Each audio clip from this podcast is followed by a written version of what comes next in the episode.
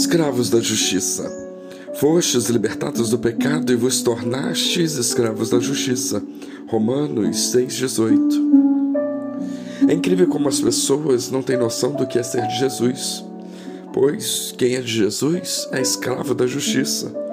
É uma situação doida, porque o que mais nós vemos e temos notícia neste mundo são as injustiças praticadas pelos homens. Vemos as pessoas correndo atrás de dinheiro e se vendendo para ter mais e mais e cada vez mais. Tem gente por aí que simplesmente não se contenta e amealha tantas riquezas que sua própria vida não é suficiente para gastá-las. Não há tempo hábil para isso. Talvez pior são aqueles que fazem isso de forma ilícita, pois esses são escravos do pecado, diríamos que com letra maiúscula, e têm sangue nas mãos, literalmente falando. Mas o problema não é só o dinheiro, bens e riqueza. Antes fosse. O problema é o vazio existencial imenso que se vive como escravo do pecado e o pós-morte, a morte física.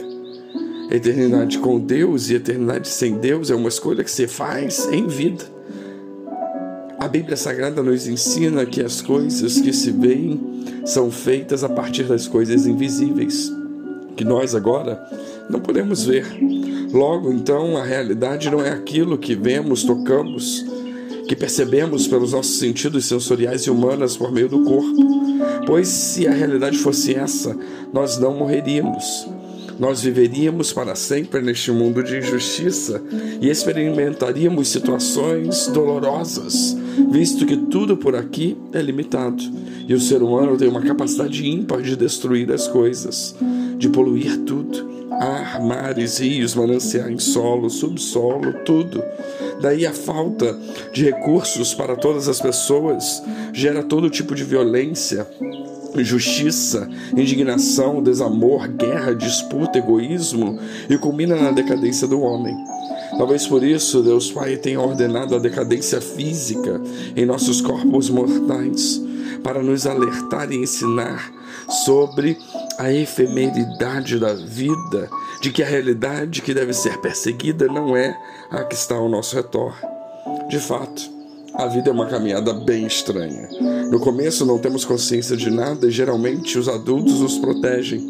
Depois, aos poucos, vem o desatino da adolescência, período dentro do qual nós achamos que sabemos de tudo e que todos os mais velhos são ultrapassados.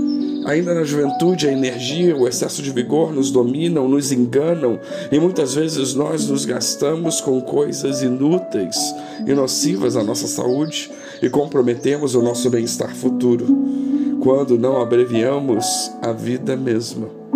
Depois, fazemos uma inevitável curva no tempo e ao passarmos da metade de nossas vidas e nos encaminhamos para a temida decadência física que muitas vezes é de mais triste e sofrido. Adiante, duas coisas nos esperam: o ocaso e a morte. Se olharmos atentamente ao nosso redor, veremos pessoas presas em si mesmas, engodadas pela loucura deste mundo, cujos sábios e entendidos são os mais simples, que são tidos por fanáticos e coitados pelos primeiros. Os poderosos da carne são pessoas que desdenham de Deus e de seus pequeninos, não dando ouvidos à pregação do Evangelho.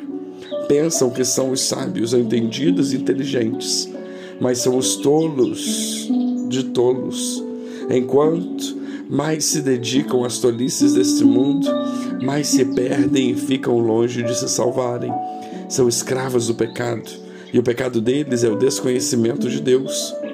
Todo o resto é considerado pecado. Com Jesus é possível contornar. O pecado maior de se estar apartado de Deus. Bom, esse não tem remédio a não ser com Jesus, é claro. E da conotação da gravidade dos demais pecados, ainda que praticados na ignorância.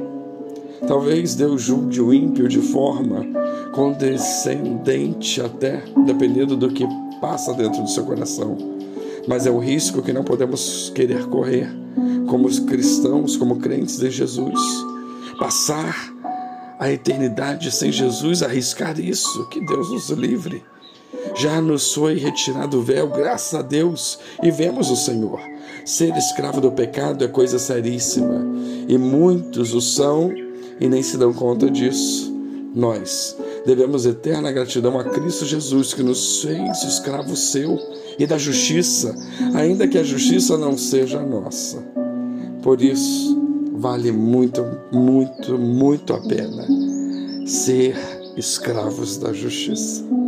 Que Deus nos abençoe.